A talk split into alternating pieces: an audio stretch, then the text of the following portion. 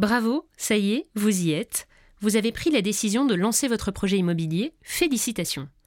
Bonjour à tous et bienvenue dans l'immobilier clé en main par Cardiff, le podcast qui vous accompagne dans les différentes étapes de votre projet immobilier. Eh bien, c'est maintenant que tout commence vraiment. Nous allons vous aider à répondre aux questions que vous vous posez.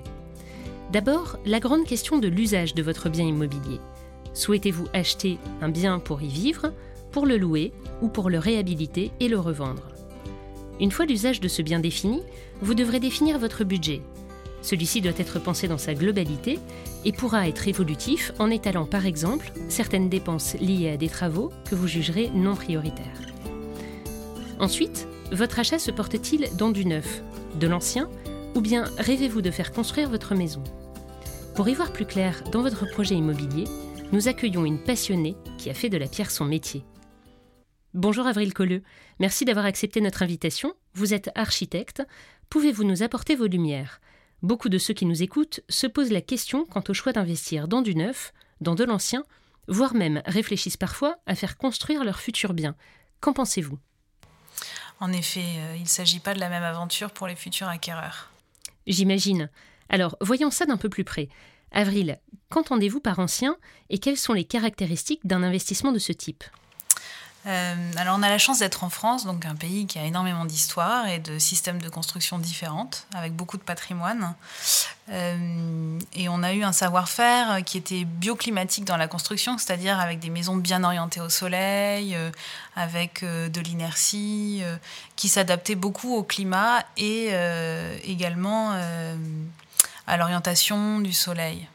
Et ça, c'est un savoir-faire qui a été perdu dans les années 70-80 et qu'on retrouve aujourd'hui. Et Avril, quand on parle d'anciens, on parle de construction avant 1950 ah ben, en France, on a un patrimoine avec euh, des maisons habitables qui datent du XVIe siècle encore. Mm. On a de la pierre, du colombage, euh, du bois, du pisé, donc il y a vraiment une grande diversité. Donc euh, acheter un bien en pierre, en pisé ou en bois, c'est pas le rénover de la même façon, ça vieillit pas de la même façon. ils ont tous leurs avantages et leurs inconvénients. Mhm. Euh, la pierre, par exemple, c'est extrêmement durable, mais c'est un peu cher à entretenir ou à refaire. Mhm. le bois, ça vieillit pas de la même façon partout. Euh, après, il y a des biens plus qualitatifs que d'autres aussi, mhm. euh, qui n'ont pas été construits avec les mêmes moyens, etc. et en fonction des périodes, on n'a pas les mêmes techniques de construction non plus. Et donc, quel est le conseil que vous pourriez donner lors d'une visite? Est-ce qu'il y a des choses à savoir ou à faire? Alors je pense qu'il est important quand vous faites la première visite d'un bien rénové, euh, enfin la seconde, d'amener un entrepreneur avec vous pour qu'il puisse euh, vous faire un chiffrage assez rapide. Euh, donc nous, on a une technique en tant qu'architecte ou économiste, euh, c'est-à-dire qu'on a une échelle entre 400 euros du mètre carré jusqu'à 2000 euros du mètre carré pour de la rénovation euh, de biens, de maisons individuelles ou appartements individuels. Donc c'est par exemple les 400 euros le mètre carré, c'est pour faire les finitions, remettre l'électricité à la norme, enfin faire un coup de propre. 2000 mhm. euros le mètre carré, c'est un peu le prix de la construction neuve. Mhm. Donc c'est vraiment, vous refaites tout vous êtes en train d'acheter une ruine. Euh, et en fait, vous avez un peu les deux, entre les deux, c'est-à-dire euh, 1000 euh, euros le mètre carré, ça peut être une médiane, enfin, ça dépend. Enfin, vous pouvez un peu vous baser sur euh, cette échelle-là pour les prix, mais le mieux, c'est quand même de faire appel à un entrepreneur mhm. qui a bien les prix locaux en tête. Mhm. et ensuite, une fois que vous avez acheté le bien, vous faites faire 3 à 5 devis d'entrepreneur. Et alors quels sont les grands points de vigilance lorsqu'on s'apprête à acquérir un bien plutôt ancien? Alors, il y a trois points de vigilance. Euh, c'est l'électricité, est-ce qu'elle est bien à la norme? Euh, La plomberie, est-ce qu'il n'y a pas de plomb Ou est-ce que c'est pas trop vieillissant? Est-ce que c'est du cuivre? Est-ce que l'eau a du goût? Enfin, voilà. Euh, et enfin, c'est l'isolation. Donc mhm. comment votre maison est isolée, est-ce qu'il va falloir le faire ou pas euh, Et puis du coup ça va interroger votre consommation. Donc euh, n'hésitez pas à demander au propriétaire sa facture de chauffage et d'électricité. Ça c'est une bonne information. Et du coup, ça vous permet de voir s'il faut isoler ou pas. Enfin, moi, par exemple, j'habite dans une maison en mâche-fer.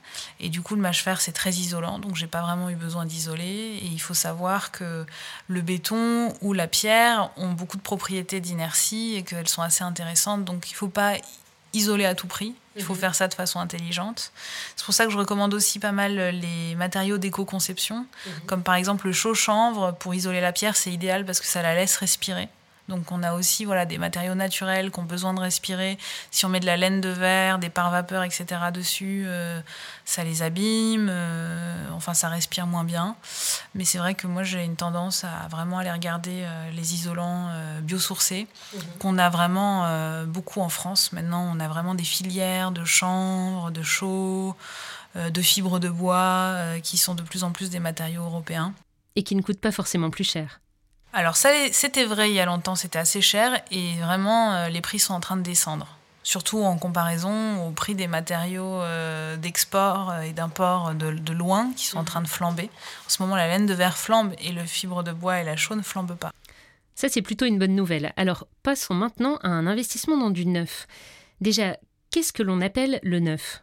Alors euh, le neuf, euh, enfin pour moi, hein, euh, c'est un logement qui a moins de 10 ans, mhm. ou alors c'est un logement que vous achetez sur plan, mhm. ou alors une maison que vous faites construire. Donc l'intérêt, si vous faites construire, c'est que vous pouvez y réaliser tous vos besoins. C'est vraiment un projet sur mesure. Oui, parce que c'est un projet qui est encore différent et qui implique l'investisseur dans une autre projection. Et l'idée, c'est de ne pas avoir de travaux à refaire derrière. Euh, l'idée, c'est aussi d'avoir quelque chose de clé en main. Moi, ce que je conseille pour du logement neuf, c'est d'essayer d'avoir le maximum euh, de logements traversants avec plusieurs orientations, mhm. parce que c'est extrêmement agréable, c'est facile à ventiler un, un, logement où il y a euh, plusieurs fenêtres, des fenêtres orientées sud, ouest, est, nord. Ça permet de faire des vrais courants d'air et d'améliorer la, qualité de l'air et puis d'avoir une qualité lumineuse, c'est-à-dire que le matin, vous voyez le soleil à l'est, le soir à l'ouest, donc ça donne une complètement autre ambiance à votre logement. C'est une autre façon d'habiter. C'est ça. Et justement, on parlait de performance tout à l'heure dans la réhabilitation. Est-ce qu'il y a des points de vigilance quant à la performance habitat neuf et quels sont les critères? Alors aujourd'hui, on a énormément de labels mhm. euh, qui nous aident un peu à identifier tout ça. C'est pas très facile d'y voir clair tellement il y en a. Mhm. Euh, mais c'est important. Alors déjà, on a la chance d'avoir la RT 2012 et maintenant bientôt la RT 2020. Donc la RT, c'est la réglementation thermique. Mhm. Donc elle force aujourd'hui toutes les constructions neuves à être quand même assez bien isolées. Euh, ce qu'il faut bien regarder. Alors par exemple, une isolation à l'extérieur, c'est plus performant qu'une isolation à l'intérieur. Oui. Donc la plupart des logements sont isolés par l'extérieur, enfin les neufs. Donc ça c'est plutôt qualitatif. Euh, il faut regarder aussi la qualité du bardage, donc c'est-à-dire euh, on a notre mur, l'isolation à l'extérieur, plus le bardage, donc le bardage qui peut être en bois, en métal, etc. Il faut que ce soit quelque chose d'assez qualitatif parce que dans la, dans la construction neuve, euh, il y a eu une tendance à utiliser des bardages dans les années 2000-2010 qui n'étaient pas très qualitatifs. Aujourd'hui, on arrive sur plus de l'éco-conception et des bardages plus naturels, comme de la brique, des choses plus durables. Mais il faut faire un peu attention aux cassettes en, en métal, aux choses comme ça, qui se décrochent vite. D'accord, et qui peuvent engendrer des frais. Merci Avril pour ce complément. J'aimerais maintenant qu'on s'intéresse à ceux qui souhaiteraient faire construire leurs biens. Que pouvez-vous nous dire sur ce sujet? Ben, Ça permet d'une part d'habiter où on veut, mhm. c'est-à-dire que le choix du terrain aussi, euh, vous pouvez choisir d'habiter dans une plaine, dans la forêt, en montagne. Donc ça aussi, euh, de penser à, l'endroit où on est, la façon dont c'est desservi, etc. Euh, et ensuite, ça vous permet aussi voilà, d'orienter votre maison face à la lumière et au paysage comme vous le voulez et vraiment d'adapter à tous vos besoins que ce mhm. soit euh, des chambres d'enfants, que ce soit euh, un bureau ou un atelier spécifique. Ça permet un peu d'avoir un logement atypique mhm. qui vous correspond. Et on parlait de performance énergétique, on en entend de plus en plus parler. La notion d'habitat passif, qu'est-ce que c'est? Alors un habitat passif, c'est un habitat où vous n'avez pas besoin de le chauffer. Mhm. Euh, l'idée, c'est que c'est un habitat qui est très très isolé, euh, presque un peu hermétique. en fait, euh, moi je travaille dans une agence franco-allemande, donc on a pas mal fait de passive house. Mhm. Euh, le défaut, c'est que enfin, vraiment, faut pas ouvrir les fenêtres. Quoi. Donc nous, on préconise plutôt un équilibre en travaillant sur le bioclimatisme, donc l'adaptation au climat. Mhm. Nous, on aime bien, par exemple, euh, euh, une serre tampon, donc c'est-à-dire une serre au sud. Mhm. Euh, donc, elle surchauffe l'été. Donc, du coup, vous pouvez ouvrir la porte de votre serre pour chauffer votre logement. Et l'hiver, eh ben, vous, vous fermez cette serre et vous n'y allez pas, enfin, où elle chauffe quand il y a du soleil. Mais euh, de trouver un peu des systèmes comme ça qui sont un peu entre les deux.